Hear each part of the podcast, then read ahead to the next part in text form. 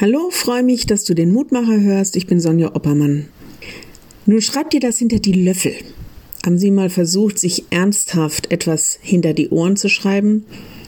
Und selbst wenn uns das gelingen würde, was sollte das denn bringen? Lesen können wir das ja dann doch nicht.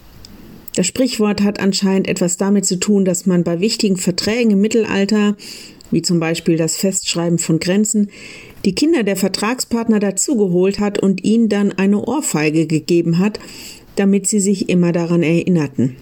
Eindrucksvoll im Film Königreich der Himmel.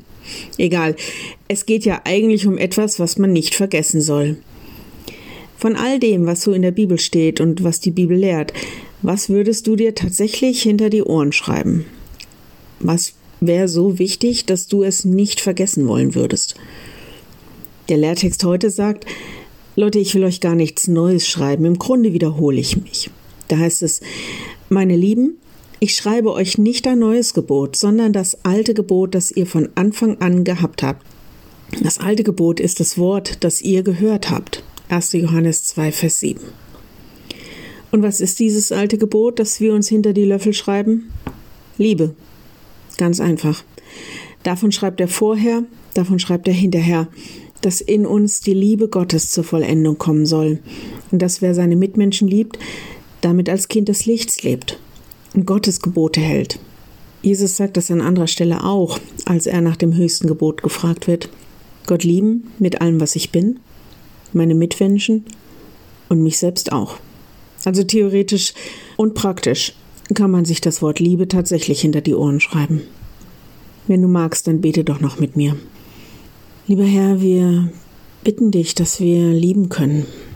Du kennst unsere Herzen und auch die der Menschen um uns herum und das ist gar nicht so einfach, alle zu lieben.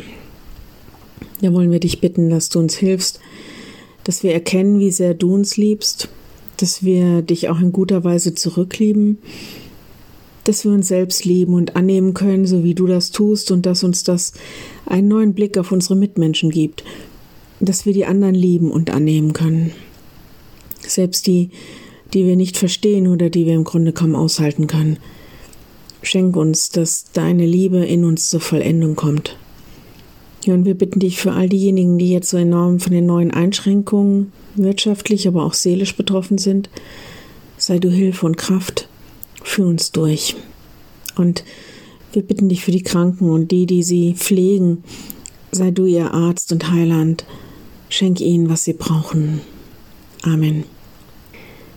Morgen wieder ein neuer Mutmacher. Bis dahin, bleib behütet. Tschüss.